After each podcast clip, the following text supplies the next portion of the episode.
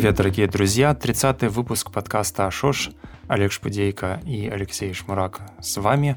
Будем говорить, как всегда, о музыке. Сегодня традиционный, конвенциональный выпуск. Будем отвечать на вопросы и обсуждать музыкальное произведение. Ну а начинаем мы с... С темы, которую мы решили э, охарактеризовать, что не так с танцевальной музыкой. Это вопрос от нашего патрона Маши. Значит, вопрос звучал так.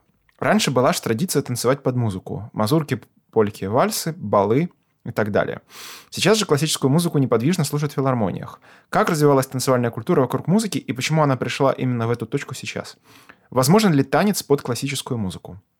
Возможен ли рейв под классическую музыку? Почему танцевальной считается только ограниченное количество музыки? Ну вот э, такая формулировка – ну, э, начнем мы, наверное, с того, что нужно разобраться, что такое классическая музыка, потому что с танцем как-то все попроще, потому что танец это все-таки э, ну, нормальная человеческая практика, э, которая существует вообще во всех культурах в той или иной форме. То есть не, мы не знаем культуры, которая не знает танца. Э, я имею в виду человеческую культуру. Вот. Но зато мы знаем очень много человеческих культур, которые не знают, что такое классическая музыка, и которым даже в голову не пришло, что такое должно существовать. Классическая музыка – это э, результат сложной культурной, социальной, экономической и так далее эволюции. И, наверное, нужно начать с того, что классическая музыка стала возможной благодаря как ни странно, средним векам. То есть э, э, ну, формирование римской католической церкви, э, формирование вот вообще в целом, можно сказать, царства церкви в Европе и уничтожение, ну или точнее не уничтожение, скорее вытеснение всех несоответствующих эм, церковным канонам культурных практик. То есть э, все, все прочие культурные практики были вытеснены, и появилась э, э, церковная музыка, очень ограниченная по своему эмоциональному спектру, очень ограниченная по своему техническому спектру, то есть полное отрицание какой-либо танцевальности, какой-либо страстности, какой-либо дикости и так далее. Из этого всего, э, путем очень сложной эволюции, о которой мы будем говорить в следующих выпусках э, влога, то есть краткая история музыки среднего века, краткая история музыки возрождения, барокко и так далее. Из этого всего постепенно э, появилась сложная профессиональная музыкальная традиция, которая э, соприкасалась, безусловно, соприкасалась с танцевальной музыкой.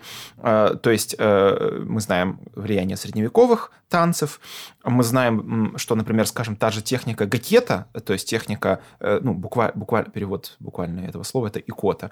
То есть э, она, она была бы невозможна без вот этого вот, ну, желания привнести какое-то какое движение, какое-то, э, ну да, какую-то мобильность в музыку. Позже да, появились средневековые танцы, которые повлияли на более поздние музыкальные формы. То есть, например, скажем, если взять музыку Иоганна Себастьяна Баха, которая вообще нисколько не танцевальная по своему происхождению, то э, у него огромное количество просто частей в его произведениях названы танцевальными формами. Алиманда, куранта и так далее. Почему так? Ну, потому что тогда, скажем так, официальная танцевальная культура плотно соприкасалась с официальной музыкальной культурой. То есть, скажем, э, возьмем того же Людовика XIV, который вообще, можно сказать, отец э, французского, э, ну, в какой-то степени отец французского театра, потому что именно при, в его царствовании были закреплены какие-то формы и музыкального театра и введен балет, потому что Людовик очень любил сам танцевать. Вот. То есть, безусловно, соприкосновение было. Но в то же время а, сама практика вот этого умного, вдумчивого э, слушания музыки, сидя на жопе, э, ну, с аристократическим видом, это было естественное следствие вообще ну, сегрегации э, народной и официальной культуры. То есть тем самым аристократы и те люди, которые при них, так сказать, кружились, крутились, они тем самым э, э, ну, подчеркивали свою изысканность, подчеркивали свою аристократичность, свою э, нетаковость, так сказать, не быдло. Вот. Э, и из этого Но при потом... этом танцевальная музыка народная, она никуда не девалась. То есть Конечно, да. Вообще... люди точно так же, как угу. сейчас на рейвах, танцевали на рейвах того времени, просто под другую немножко музыку. Да, то есть э, важно, что народная традиция не прерывалась, она развивалась, на нее, естественно, тоже очень сильно влияла профессиональная музыка. Вот. И э, следующий пункт, э, на котором нужно остановиться, это, это пункт э, конец 19-го, начала 20 века, это когда вообще появилась классическая музыка как индустрия, потому что до этого именно индустрии классической музыки не существовало, потому что была просто музыка профессиональная и непрофессиональная. То есть была музыка, которую играли люди, которые учились ею, э, а учились они ей по трактатам, по, по учебникам, по произведениям исключительно профессиональной музыки, потому что профессиональная музыка э, была э, нотифицирована, она была записана нотами, задокументирована, и таким образом по ней можно было учиться. А народной музыке можно было учиться только в устной традиции, и понятное дело, что инструментально она очень сильно проигрывала, технологически она проигрывала. Но в конце 19 начала 20 века необходимость в классической ну, опять же, в нашем понимании классической, да, э, в этой самой музыке, как в единственно возможной э, э, нотируемой традиции, она отпала, потому что появилась звукозапись, и э, появились множество, благодаря техническим э, ну, новшествам, появились множество других вполне себе э, успешных индустрий. Индустрия джаза, индустрия эстрады э, и так далее.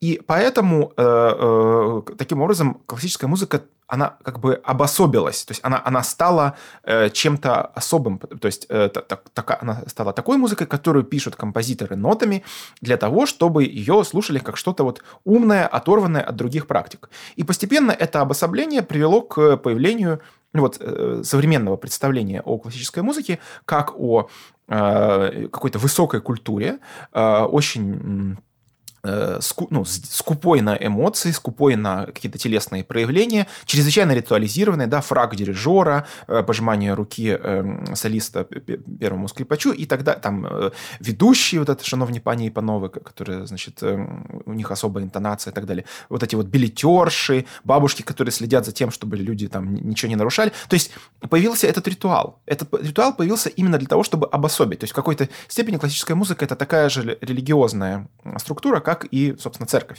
То есть это обособить свои традиции, свои, свои какие-то правила от остального порочного мира. Вот. Вот как-то так. Но при этом, и это важно понимать, современные композиторы, они отлично понимают эту проблему, и они пытаются ее решить. И э, на самом деле... Э, если проследить э, за э, композиторами 20 века, то можно сказать, что они делятся на, на... Как это? Есть два стула. Они делятся на две категории. Первая категория – это которые э, старательно привносили в свои практики, в свои технологии танец, а другие, которые очищали от. То есть вот, вот реально вот можно так сказать. То есть, скажем, Чайковский, он привнес танец, а Вагнер, он очищал от.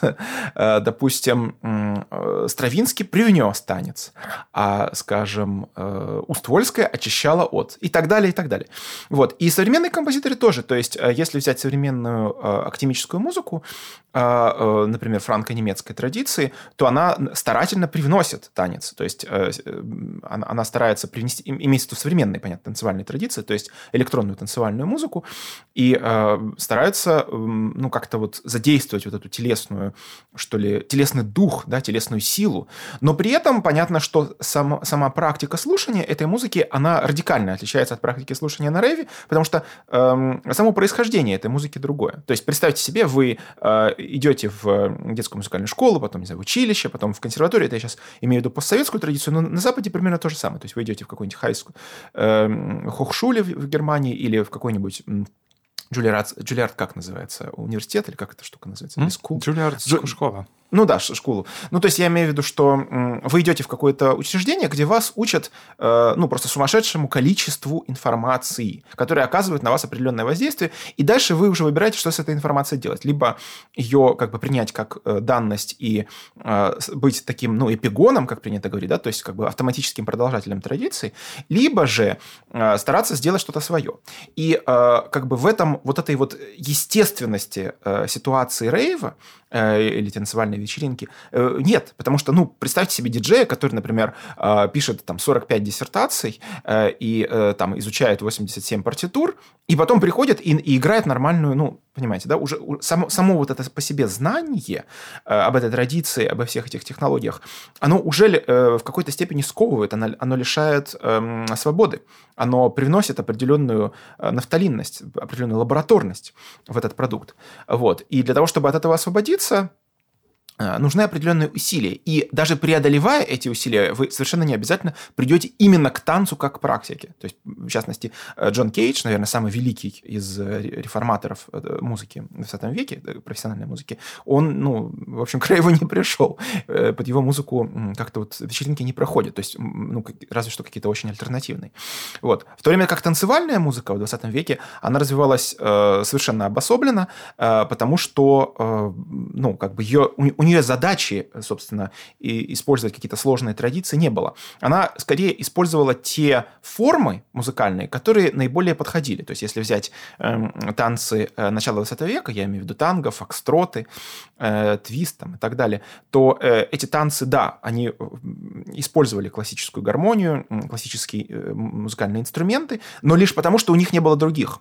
Но потом, когда появилась электроника, когда э, появилась звукозапись, звукорежиссура, э, и когда э, танец стал в какой-то степени э, ну, спо- нормальным э, способом э, какой-то альтернативной коммуникации, то э, поскольку электроника обладала большей, э, большими возможностями по воздействию на тело, да, то есть я имею в виду нижние частоты, заполнение частотного спектра, сила звука, потому что они, ну, акустических инструментов есть пределы силы э, звучания. Ну и плюс, что важно, акустические, ну, для того, чтобы добиться сильного звучания акустическими инструментами, вам нужен целый оркестр. В электронике вы просто покупаете вертушку, вы ставите аппаратуру, ну, то есть потребность в акустических инструментах, и в их исполнителях нет. То есть диджея нанять дешевле, чем симфонический оркестр. Гораздо дешевле.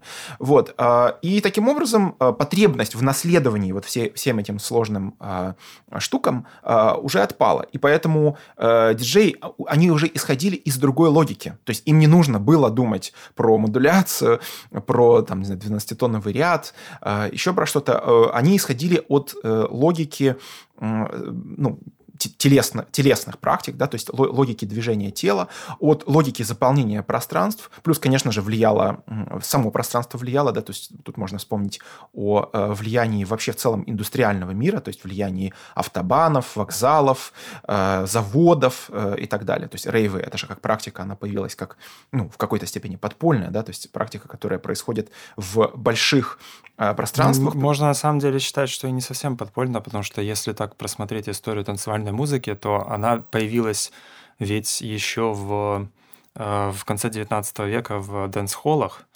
Э, конечно, это как бы не совсем рейвы, но это довольно похоже на рейвы. Да, я, я, я к тому веду, что э, вот это высвобождение танцевальной му, даже не, музыки не то слово, просто танцевальной практики из вот этой вот эм, ну, предыдущей культуры, оно стало возможным благодаря, э, во-первых, технологическому прорыву, во-вторых, последующему за технологическим прорывом, прорывом социокультурному. То есть потребность принадлежать вот этой старой культуре уже отпала после Второй мировой войны, после эм, индустриализации и постиндустриализации, там, не знаю, колониального распада и так далее, и так далее. Вот. Э, и перешествие электроники, перешествие воспроизводящих устройств. То есть, короче говоря, э, как современной танцевальной музыке совершенно не обязательно иметь прямое отношение к, с классической. Точно так же и современной классической музыке совершенно не обязательно иметь отношение к танцевальной. Но в то же время они все равно друг на друга влияют. Потому что самые влиятельные э, деятели танцевальной музыки, они, конечно же, хорошо знают, в том числе современную классическую музыку, и наоборот. И сейчас взаимовлияние, безусловно, есть.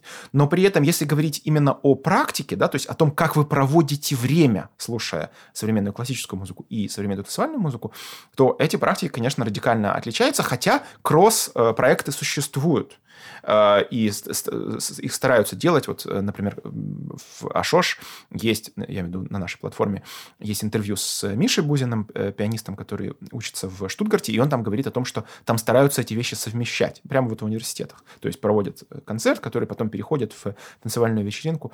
Вот. И эм, тут еще можно, конечно, вспомнить о, кро- о кроссоверах, да, о попытках как бы обновить, реактуализировать классическую музыку при помощи, а, как бы, э, можно сказать, э, не знаю, как, какое слово сказать, танц, танцевизация, что ли, ну, как бы, при, ну, при, при, прибавить э, ударку, да, прибавить эм, еще одну еще один слой звучания, который... Но мне э, вот эти, кажутся, э, эти попытки кажутся достаточно жалкими и совершенно ненужными, потому что... Ну, там ну, маргинальные какие-то случаи. Да, То есть это да. не, не какие-то вещи, которые прямо вливались в танцевальную, танцевальную культуру или становились чем-то таким значимым там. То есть это такое все условное очень. Ну вот как-то так. Э, я еще э, одну вещь скажу, что э, если проследить по, за классической музыкой где-то примерно, начиная, наверное, с 15-16 века, то, хотя я просто плохо знаю предыдущую музыку, наверное, предыдущие то же самое, то можно сказать, что вообще привнесение, точнее, влияние танцевальной культуры всегда обновляло, освежало классическую музыку. По крайней мере, вот, скажем, Э, привнесение каких-то, э, какого-то живого движения э, в симфоническую музыку конца XIX века и, в конце концов, начала, начала XX века такие вещи, как, например, «Весна священная», да, которая, ну, это, это произведение классической музыки, оркестровой, которое было создано благодаря балету, то есть благодаря тому, что задача Стравинского была написать музыку для балета. То есть Стравинский думал о движении и реформировал тем самым оркестровую практику, ну и так далее. То есть Э, последующие годы то же самое примерно.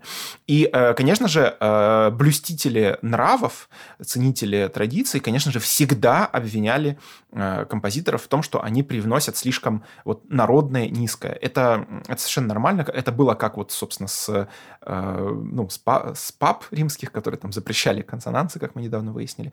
Вот. Так, так и продолжается по, по сей день. То есть, и я, например, помню, это забавный достаточно случай, вот как бы Олег сказал, маргинальный, но тем не менее, когда я поступал в консерваторию и принес одну из э, своих пьес, которая была посвящена Моц... пьеса, посвященная Моцарту, э, пьеса называется «And the time is going», то есть «Время идет». Вот я ее сыграл, и э, педагог, к которому я поступал, консерваторский, сказал, у нас тут не Голливуд, нам тут такую музыку не нужно. Потому что это, эта пьеса написана абсолютно полностью в канонах классической музыки. То есть там, ну, там единственное, что присутствует, это какой-то такой вот э, развлекательный нарратив вот во, всем этом. Но этого было достаточно, чтобы встретить осуждение э, у преподавателя консерватории. То есть не диссонансы, вы понимаете, да? То есть не пиление пенопластов, не, э, там, я не знаю, не вибратор в... Ну, то есть ничего такого. Это, это абсолютно благопристойная пьеса, но вот этого небольшого элемента развлекательности было достаточно, чтобы встретить осуждение.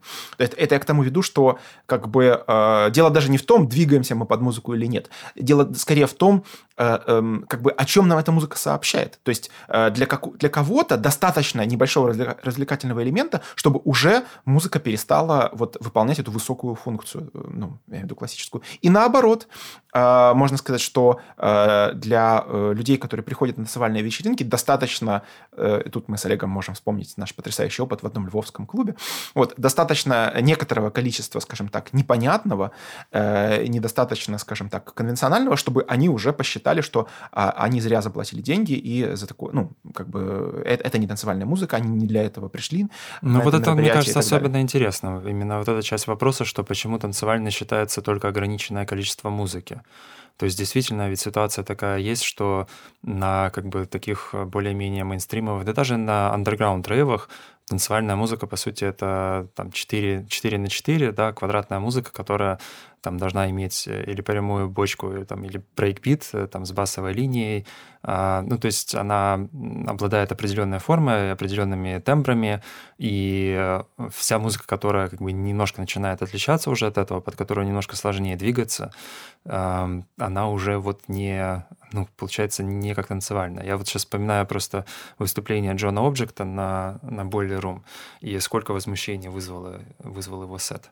Это, конечно, трудно назвать его музыку танцевальной, но под, под его музыку вполне можно было двигаться. То есть там было достаточно э, грува для того, чтобы ну, э, двигать, да, э, привести свое тело в движение. Плюс, учитывая то, какой там звук, собственно, звук, который заполняет полный спектр с огромным количеством баса. То есть вполне можно было. Но я помню, просто вот я смотрел этот эфир, и там просто люди вот раньше танцевали, да, до кто-нибудь там играл до него, они там танцевали, потом начинает играть э, John Object, и все просто становятся. И там часть людей уходит, а часть людей просто вот так качаются и начинают слушать. А, и это довольно печально. Ну, то есть, мне кажется, что есть вот проблема все-таки с э, современной рейв-культурой в этом плане, что э, даже вот, к примеру, IDM, да, взять э, IDM, интеллектуальную танцевальную музыку или Intelligent Dance Music, По ссути, ведь э, очень редко, когда кто танцует там под Отекар или под Affix Twin, например, или Телефон Тель-Авив, и, эту музыку слушают, хотя под нее можно танцевать. Я вот как раз сегодня слушал новый Отекар, там сумасшедшие совершенно эксперименты с тембрами, но при этом и иногда бывают довольно интересные ритмы, но при этом всегда подразумевается четыре четверти и квадратная структура где-то там вот в фундаменте. То есть чтобы, как, как бы странно она ни звучала, по крайней мере, вот этот новый альбом, всегда можно э, как бы потоп, потопать ногой под, да, э, под эту музыку. То есть это не, никогда не возникает проблемы э, дезориентации в этой музыке. Ну, по крайней мере, у меня точно. То есть тело всегда знало, где оно приблизительно находится. Кроме, может быть, каких-то отдельных э, совсем экспериментальных композиций, но в целом они не характерны для, для альбома в целом. Вот. И тут, конечно, тоже возникает вопрос, может ли, может ли вообще существовать рейв эм, в, вот как бы с такой более сложной музыкой. Не обязательно очень сложная, да, не обязательно там современной академической музыкой, но может ли, допустим, существовать IDM рейв? Ну, э, мне кажется, это зависит от, э, я бы сказал, открытости аудитории. Э, я посещал э, чрезвычайно нишевые, я бы так сказал. То есть да, настолько нишевые, что там было там, иногда меньше 10 человек. Э, вечеринки, где, например, э, человек, который стоял за пультом, он абсолютно осознанно делал полное, э, полное уничтожение вообще метра. То есть он включал одновременно там 3-4 потока, у которых был абсолютно разные метры. Соответственно, ну, как бы э, это просто невозможно было под такую музыку двигаться на, э, по 4 четверти. Ну, точнее, можно было, но тем самым это, вы, вы бы тогда просто игнорировали, вы, вы бы вели себя как глухие. Вот. И я скажу, что мне было очень комфортно. Но не было комфортно, потому что это я. Но в то же время я, я легко себе представляю некого посетителя даже очень прогрессивных вечеринок, э, но все-таки относительно конвенциональных, которые бы, ну, может быть, они бы не возмутились, но а, вот как ты заметил, они бы остановились, они бы э, потеряли саму эту интенцию двигаться. Мне кажется, что это можно говорить об инерции, о большой культурной инерции. Ну, то есть можно сказать о том, что танцевальная музыка в какой-то момент, какой момент я не скажу, потому что я не, не историк, э, не специалист, но в какой-то момент она потеряла вот эту, можно сказать, э, возможность развиваться в этом смысле, в смысле разрушения бинарности, в смысле каких-то сложных э, метрических Мне все-таки кажется, что она ни, никогда не, не имела эту возможность, потому что я, например, вспоминаю, как начинался джаз, ведь джаз, ну, по крайней мере, бибоп, да, mm. он начался именно как а, сознательный отказ от танцевальности. То есть э, как бы те черные музыканты, которые играли джаз, их просто достал, достал этот формат, ну, свинги я имею в виду, да, вот эти свинг-оркестры, mm-hmm. потому что он просто не, не позволял им продемонстрировать свою виртуозность игры. И они, в принципе, вот как радикальный такой жест отказа, они изобрели новую форму бибоп, которая позволяла mm. демонстрировать виртуозность во всей красе. И похоже, ведь э, то же самое, по сути, произошло с IDM.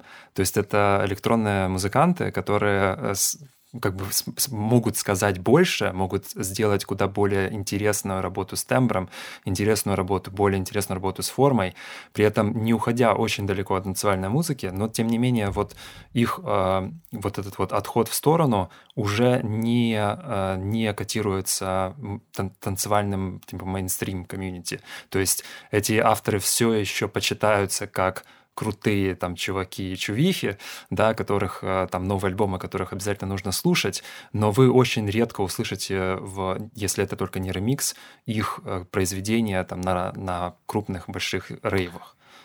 Да, но в таком случае куда делась тренарность и другие, то есть э, э, ведь весь 19 Да, я век... думаю, что это культурное просто. Вот это именно какой-то был... Э, это, кстати, интересно было бы проследить, почему, но мне кажется, что это не как бы не прогресс, а скорее это просто шаг в сторону. Что ты имеешь в виду? Ну, шаг в сторону, э, скорее всего, связан с тем, э, с изобретением драм-машины и с mm, электронной. Вот, ну, да, Потому что вот драм-машинку mm в, в, в трех четвертях э, ну, невозможно. Ну, как бы можно запрограммировать, но это очень неудобно. То есть все драм-машинки, по крайней мере, вот те, которые там появлялись в 70-х, 80-х годах, они э, программировались легко под 4 четверти, и, в принципе, под квадратную музыку. И, соответственно, вот, наверное, вальс тогда, собственно, и покинул танцевальную музыку. Но как бы возвращается. Он, по сути, как бы вот вся латиноамериканская да, танцевальная музыка, которая там тот же латино-хаус, он, он ведь весь э, там на... Ну, он тринарный, по сути. Я, кстати, заметил очень интересную штуку. Это эм, YouTube-эксперименты с... Ну, суть в чем? Э, с момента появления YouTube а, люди, которые не обладают э, институциональными или даже коммерческими технологиями для создания э, музыки, они получили возможность э, свои домашние эксперименты выкладывать на массовое обозрение и получать популярность. Так вот, я буквально недавно слушал очень интересную вещь, а именно э, как бы переделку а, в пещере горного короля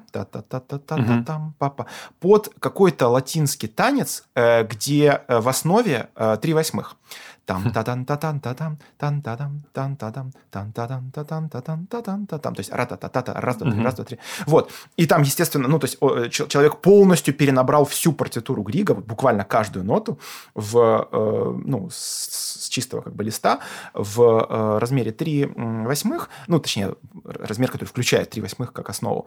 И вот. И прибавил туда естественно какие-то ударные ну ударные инструменты которые характерны для соответствующих латинских танцев и это очень интересно, что как бы сделав этот, э, создав этот эксперимент, э, он тем самым с одной стороны э, как бы отказался от бинарности, которая есть у Грига, потому что Грига очень бинарная музыка. У него, кстати, даже не танцевальная музыка бинарная. То есть я, я ну, могу сейчас вспомнить там тот же фортепиано. Очень концерт. белая музыка. Очень хорошо, не Белая, да? Да, да, ну понятно, да, White Power, да, Supremacy. Вот, то есть и фортепианный концерт, и сонаты вообще, я так, я, я, я, мне стало вдруг интересно, связано ли это с его этническим происхождением, с тем, что он норвежец, ну не знаю, ну угу. реально у него очень бинарная музыка. Так вот, с одной стороны, этот человек, который так сделал, он отказался от бинарности, и вроде как этот шаг от конвенции. Но с другой стороны, он же привнес танцевальность. То есть иногда отказ от бинарности – это как раз привнесение танцевальности, а не отказ от нее.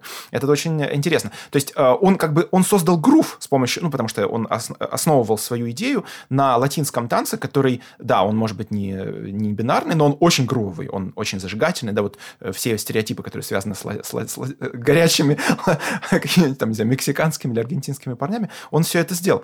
Вот, но в то же время э, он разрушил э, э супер нормальную для классической, э, европейской классической музыки, той самой, о которой нас спрашивают, вот эту самую инерцию. Так что э, какая-то тут, может быть, перспектива есть, но э, я согласен с тем, что во многом эта перспектива, условно говоря, э, обновления э, танцевальной традиции, она все-таки упирается в технические средства. То есть, возможно, что э, без какой-то, я даже не знаю, как без какой-то, может быть, очень серьезной культурной апроприации или какой-то культурного, даже, можно сказать, насилия со стороны какой-то культуры, посмотрим какой, мне кажется, что действительно разрушить эту инерцию бинарности, которая идет от драм-машин, будет сложно. Но посмотрим, э, мы же живем во времена больших, ну, по сути, великого переселения народов очередного. Вот, и возможно, что та же э, арабская культура или китайская культура, она э, тут что-то поменяет. Хотя понятно, что пока что скорее наоборот происходит, что происходит европеизация и э, китайской музыки, и арабской музыки, и, и, и индусской музыки, и так далее. Э, так что, если и произойдет какое-то разрушение э, бинарности, то э, возможно, что это будет происходить по каким-то, ну, по причинам, которые нам даже сейчас трудно вообразить. Потому что, ну, правда, сейчас сложно понять, э, что может уничтожить, даже не уничтожить, скорее размыть бинарность э, в музыке. Ну, тут еще, как помимо драм-машин, еще же как бы секвенсеры и, например, те, mm. те же программы для написания музыки, вроде там Cubase и Ableton тот же, а, они ведь по умолчанию все настроены на 4 четверти. То есть, mm. в принципе, большинство людей, которые занимаются танцевальной музыкой, музыкой они занимаются ну, это самоучки, да, которые как бы начинают просто сами как-то там разруливать вот эти программы, а, обучаться и самостоятельно. И получается, что по умолчанию ты привыкаешь вот к такому мышлению, то есть к квадратному мышлению и 4 четверти, и там прямая бочка, условно говоря. Или вместо прямой бочки какая-нибудь сбивка, но эта сбивка всегда будет под сетку в 4 четверти подставляться. Ну вот это я, к примеру, привожу в пример, например, тот же брейкбит, да, который потом превратился в джангл и потом в драм н бейс, а потом дабстеп, ну это уже так условно, но тем не менее. Это тоже как бы вроде бы уже гораздо более сложные ритмы, да, там какие-то сбивки, а, которые фактически невозможно сыграть даже вживую барабанщику, потому что они очень быстрые и сложные, но тем не менее почти вся эта музыка имеет под собой сетку 4 четверти. То есть все эти сбивки, они на самом деле считаются как 4 на 4.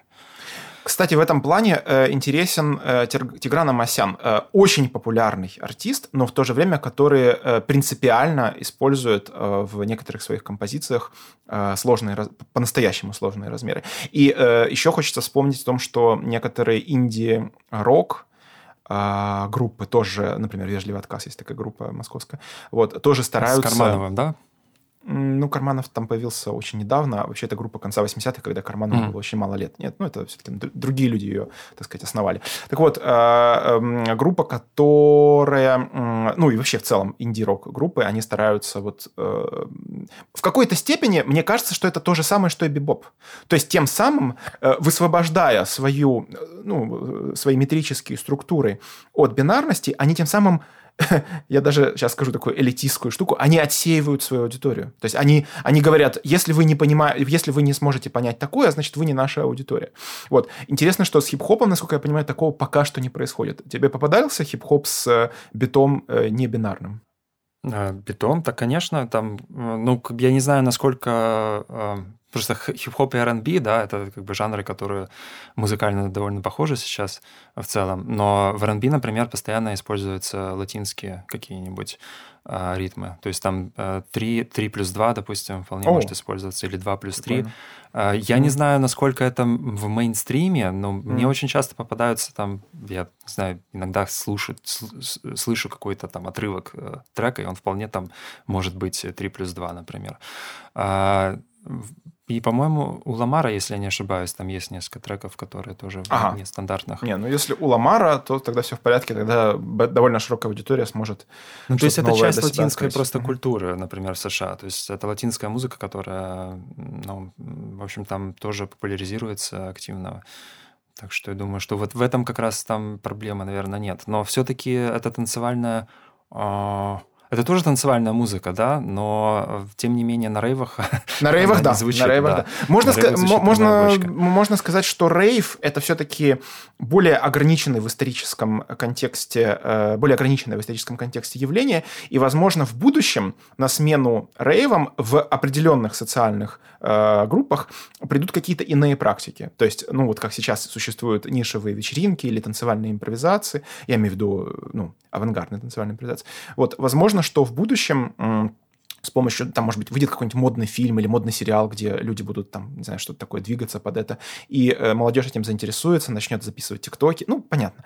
Вот, и, возможно, что таки, таким образом э, будет привнесена, будет, будут привнесены некие иные ну, двигательный, да. Э, Слушай, мне кажется, что здесь еще очень важна такая культурная штука, потому что вот я сейчас только подумал по поводу э, черной музыки, черной танцевальной музыки, да, там хип-хоп и R&B.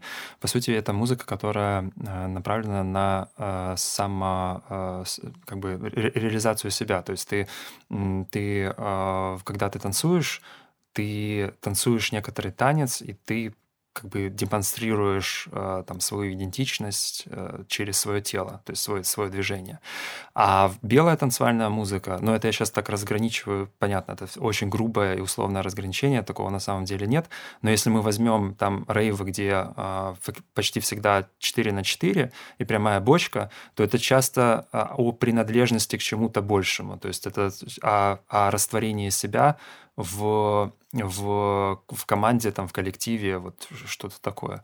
Мне кажется, что это, что, это, да, что это ближе к этому, потому что на рейвах все танцуют более-менее, по крайней мере, по моему опыту, да, э, у меня не очень много опыта э, посещения рейвов, но из того, что как бы я видел, то танцы там более-менее одинаковые, то есть там они направлены на какие-то такие да, личностное, лич, личное. Ну, Олег, э, в таком случае э, просто тут в твоих рассуждениях явно есть противоречие, потому что, скажем, э, культура классического бального танца, она гораздо более деиндивидуализированная, чем культура да. рейва.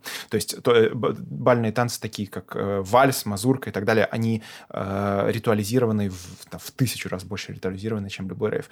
Поэтому думаю, что тут причина в чем-то другом. Но мы уже, на самом деле, довольно много причин привели. Но тут, наверное, скорее интересны не причины, потому что, э, ну, во-первых, ничего не поменять, во-вторых, э, все-таки все уже давно закреплено в культуре. Тут гораздо интереснее, как можно от этого освободиться, через какие экономические, культурные инструменты можно от этого высвободиться. Вот, э, ну, первый инструмент это, ну, переселения народов и переселения культур. Но это, во-первых, долго, во-вторых, э, не факт, что сработает.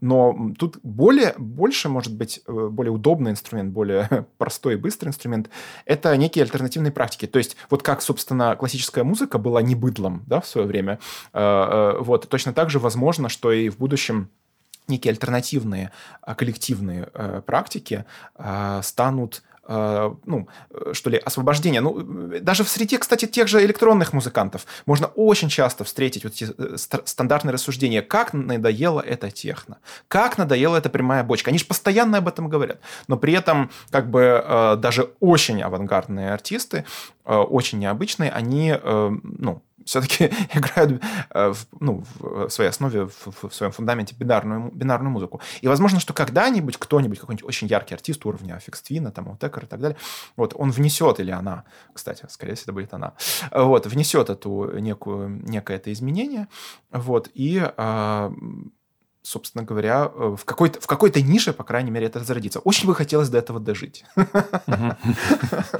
И, для того, чтобы об этом узнать, и для того, чтобы под это подвигаться. Потому что двигаться под э, метрически сложную музыку, э, ребята, это большой кайф, я, я вас уверяю. Это гораздо интереснее, чем двигаться под... Можно больше о себе узнать просто. Да, да. Хорошо. Э, ну что, еще одна тема перед тем, как мы перейдем к музыке. Это тема, которая продолжает э, несколько подкастов назад. Мы говорили э, о том, как слушать незнакомую музыку, и Олег предложил такой, ну, как бы способ, да, или метод. Да, я предложил а... просто слушать как можно больше музыки, потому что у меня когда-то давно, еще там лет, наверное, 7 назад, была такая гипотеза, что чтобы начать понимать какую-то музыку, я просто нужно нужно много слушать, и все, и не более того. Выяснилось, что эта гипотеза научна, потому что, как э, было доказано э, нейрофизиологами, э, даже просто некий новый электрический сигнал без всякого смысла, без всякой культурной вообще, ну, что ли, подоплеки. Если он подается в мозг достаточно регулярно и достаточно долго, то рано или поздно человек к нему привыкает и начинает его как бы понимать. Э, мы ну, приложим... Это для... связано просто с тем, что мозг так устроен, что ему постоянно нужно какой-то смысл извлекать. Ну, то есть, э, чтобы в него не поступало, ему нужно нарисовать картину мира. И мозг занимается тем, что он постоянно рисует эту картину мира, и какой бы совершенно абстрактный абстрактный, сумасшедший, нелогичный, нерациональный сигнал не поступал, а мозг будет пытаться его включить в эту картину мира. Соответственно, чем чаще вы это делаете, тем больше шансов, что он встроится в результате в вашу картину мира. Ну, так или что, ее изменит. Так что это научный подход, э, друзья. Если вы будете слушать непонятную, сложную вам музыку достаточно регулярно и постоянно, то независимо от ваших культурных, ну что ли, не знаю, границ, да, э, стереотипов там, и предрассудков, а, вы, э, ваш мозг постепенно к этому привыкнет. Другое дело, что, что конечно же, тут вступят в силу психо- психические защиты, да, то есть ваша психика начнет от этого защищаться, вы ну, можно говорить. справиться довольно легко. Это просто не слушать музыку, которая вообще абсолютно непонятна, а слушать музыку, в которой очень много непонятного, но есть за что ухватиться. То есть, э, допустим, если вы привыкли там к той же танцевальной музыке, где -то, там 4 четверти, то можете послушать новый альбом Отекер, да, то есть под него тоже можно э, там, и даже потанцевать э, при желании, но при этом он довольно, довольно сложный для того, чтобы на, на, на фундаменте вот этих 4 на 4 открыть что-то для себя новое, там, в тембре, допустим, в, в дополнительных наслоениях ритмических каких-то, или в форме, например. Окей, э, нам э, сегодня в качестве музыки э, у нас несколько недель назад на YouTube попросили проанализировать музыку немецкого композитора Энна Поппе, причем попросили конкретно вот с нотами проанализировать, то есть как, как она устроена. В качестве пьесы я выбрал такую пьесу, которая на YouTube есть с нотами. Это пьеса «Цук». «Цук» — это по-немецки значит «поезд» для медных духовых инструментов. Вот послушайте небольшой фрагмент из начала этой пьесы.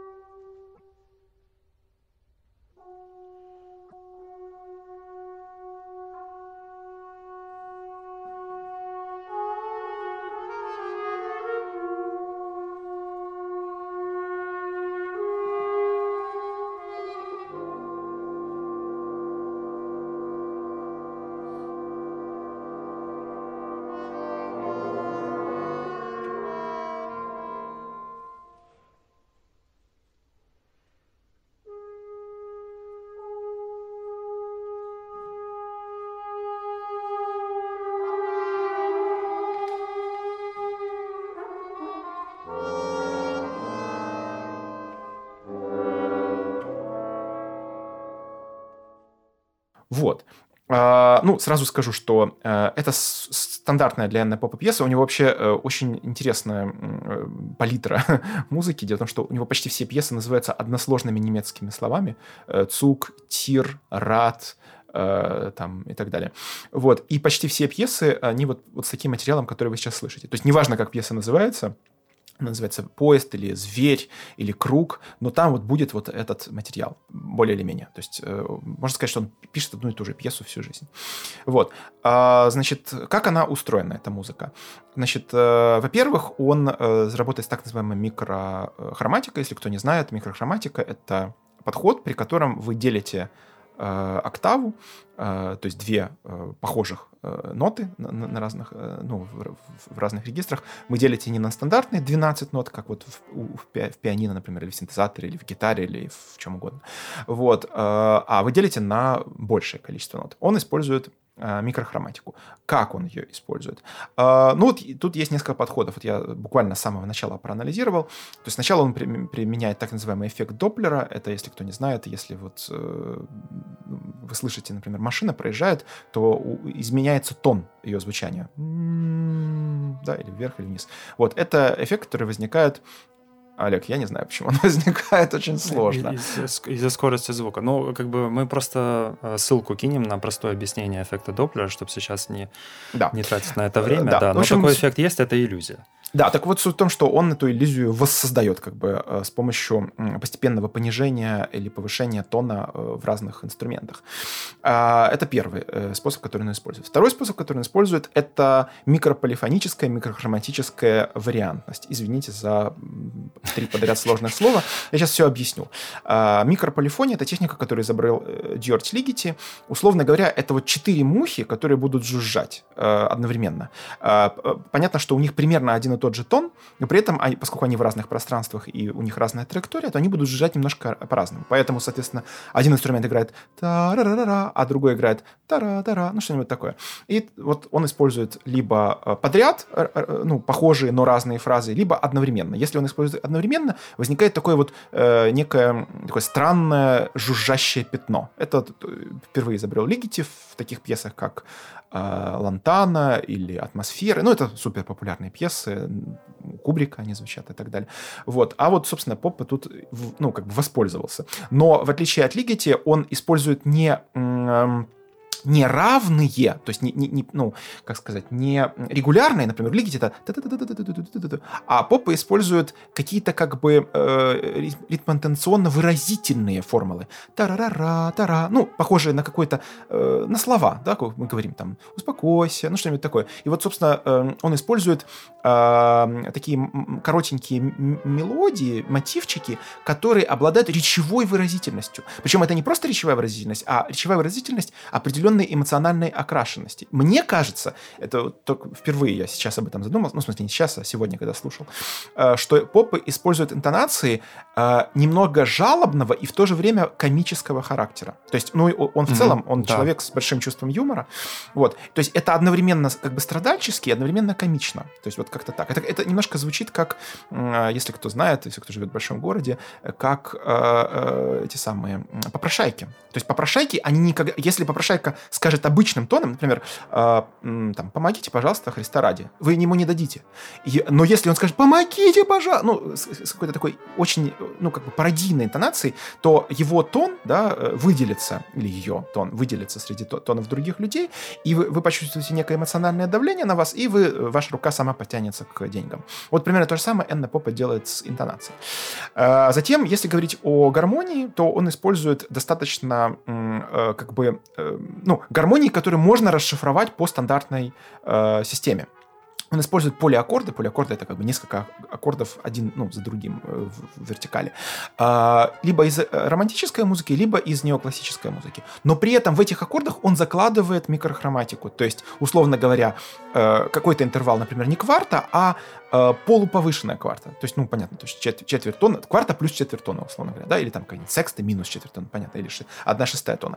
И тем самым звучит как бы тоже. Оно вроде как понятно, о чем этот аккорд, да? То есть этот аккорд, например, там, о могуществе или о жалобе. Или... То есть семантически мы понимаем, о чем он. Но благодаря этой микрохроматической, этому микрохроматическому искажению он звучит немного сюрреалистично. И из-за всего этого, э, э да, еще он использует, кстати, специфические тембры. Он либо использует м, в, в одних пьесах э, FM э, синтезаторы, синтезаторы, которые построены на э, синтезе частот, либо он использует э, струнные, либо медные э, инструменты, э, которые обладают э, ну, довольно богатой семантикой. То есть он использует не, не, я так скажу, он использует не нейтральные тембры. Его тембры, они сами по себе о чем-то говорят. Ну, там богатый есть... спектр, и там, и там, по uh-huh. сути, если FM-синтез, там э, очень богатый спектр, особенно в верхних гармониках, и у uh-huh. медных духовых тоже такой же богатый спектр. Это похожие, по сути, тембры. Вот. И э, важно, что э, э, вот эта семантика, с одной стороны, духового оркестра, который играет либо трагическую музыку, да, это я имею в виду, э, ну, похоронные марши, либо торжественную музыку, военные марши, он, э, э, эти инструменты у него играют э, виртуозные, неудобные, неловкие пассажи. И возникает этот когнитивный диссонанс от этой музыки. То есть вроде как эти инструменты должны играть что-то торжественное, ладное и ровное, а они играют что-то неловкое, страдальчески комичное, абсолютно неладное и непредсказуемо неровное. И вот благодаря этому когнитивному диссонансу возникает, собственно, сила э, его музыки. Иногда э, еще он использует это уже вообще не про звуковысотность, а, а, а про ритм. А, э, он использует квази-жанры, то есть иногда включает какой-то жанр, то есть это что-то напоминающее марш, или что-то напоминающее вальс, или, ну, понятно, какую-то, в общем, понятную ситуацию, но э, там все время что-то нарушается, ну, все время что-то идет неровно, не вместе, э, какие-то, ну, вариации э, используются, деление ритмического. И благодаря этому, а, опять же, возникает ощущение, что музыка спотыкается, музыка издевается, музыка э, разрушается и так далее. Ну вот как-то так. Олег, а ты что думаешь о его музыке, если слушал? Ну, мне, честно говоря, почти нечего добавить, потому что ты, уже почти все рассказал. А, единственное, что разве что я бы какие-то свои личные впечатления бы добавил, что а, меня впечатлила фактура, и в целом, что у него плотность фактически всегда остается одной и той же, но при этом за счет тембров и за счет вот этой э, микрохроматики, да, э, он умудряется постоянно создавать какой-то интерес новый. Э, вот это меня, наверное, больше всего поразило. И э, Конечно же, вот эти такие ироничные, такие насмехающиеся немножко интонации. Вот тут мне, конечно, было бы интересно узнать чуть-чуть больше о самом произведении, именно контекст, потому что мне, например, не совсем понятно, откуда здесь появляется ирония. Ну, то есть, э, что, что еще, есть ли какая-то экстрамузыкальная отсылка у этого произведения? Тут дело в том, что у него вся такая музыка, независимо от названия, понимаешь? А, то есть это, реально, это вот, нужно да. просто рассматривать как музыку да. вообще этого композитора да. Да. Попа и, собственно, исследовать вообще его в целом, и тогда это будет ключом к пониманию этой композиции. Да. То есть понятно, что вот, например, эта песня называется «Поезд», и она начинается как сигнал поезда, ну, то есть, угу. или там, например, есть момент, э, как поезд, э, ну, э, как паровоз, ну, постепенно начинает заводиться, как в «Пасифик», ну, понятно, как угу. у та-та-та-та-та-та-та та и так далее. Вот, но в то же время мы же понимаем, что это не настоящий поезд, это скорее э, образ э, поезда, причем метафорический образ, а на самом деле он передает какие-то человеческие, ну, то есть, я имею в виду, э, локомотив так не мыслит, как эта музыка. Ну, да, да, да. Вот, и в то время как Ан Анагер, наоборот, Анагер в своем классическом произведении, Пасифик 211, я точно не помню, ну, короче, это произведение, Нет, так тут маркой... тогда появляется отсылка к блюзу вообще. А, потому что э, в блюзе и потом в джазе, и потом, кстати, еще и в роке а, была очень распространенная вот эта имитация поезда, звуков поезда а, блюзовые музыканты любили это очень делать, а потом, собственно, джазовые музыканты, а потом некоторые рок-музыканты. И это как бы вот было такой как визитной карточкой. То есть каждый артист как-то по-своему имитировал звуки поезда. Ну, я не знаю, э, насколько, насколько как бы есть ли здесь связь, но как бы вот мне показалось, может быть, что она есть, может быть, да. Но вообще в целом можно так сказать, что Энна Попа это одна и та же музыка, которая прибавляется образ э, от названия. То есть, например, угу. в пьесе Цук есть музыка попы плюс образ поезда. В музыке Тир угу. есть музыка Энна Попа плюс образ зверя и так далее. В музыке Рад. То есть это довольно, довольно забавно, да. Прикольно, да.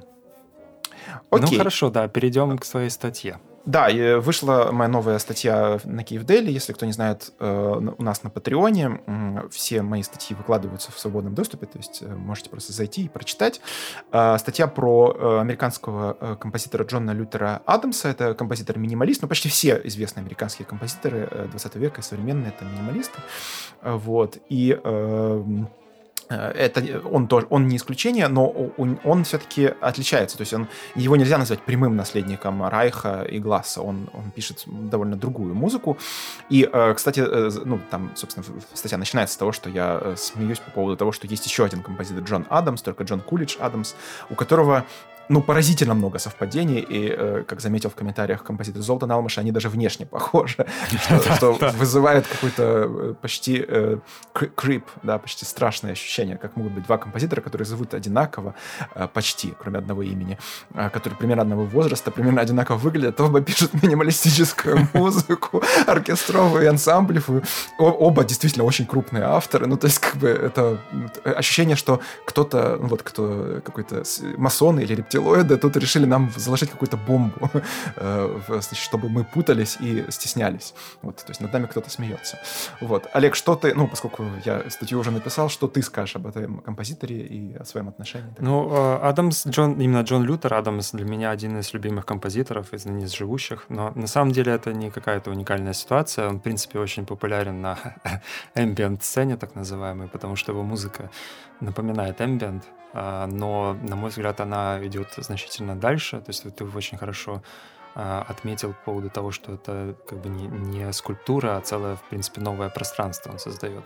Потому что в основном а, ну, ambient — это такая скульптурная музыка, которая там захватывает какое-то состояние, но э, какого-то нового принципиального пространства. Ну, э, некоторые ambient-артисты до этого доходят и такие создают, э, но в целом обычно, ну, в общем, такого не происходит. А у Джона Лютера Адамса в этом плане это такое как бы тотальная иммерсия, тотальное погружение в, э, в нечто. Причем это нечто очень часто у него связано, да не просто очень часто, не часто, а всегда связано с природой. То есть у него вот композиция типа э, Become Ocean, а потом Become River, кстати, которую я не слышал, я узнал о ней только благодаря твоей статье, Леша. Она просто, по-моему, не выходила на, на дисках, а я его в основном слушал альбомы, которые, собственно, выходили. А, но у меня также очень, мне очень нравился его квартет uh, Wind in the High Places, по-моему, называется. Струнный квартет, где uh, он движется по гармоникам натурального ряда на, на струнных инструментах. И он как бы создает ощущение ветра в, в горах. И, ну, вот такие как бы посвистывания, которые потом превращаются в какую, ну, как бы не бурю, но в какой-то такой уже более сильный ветер.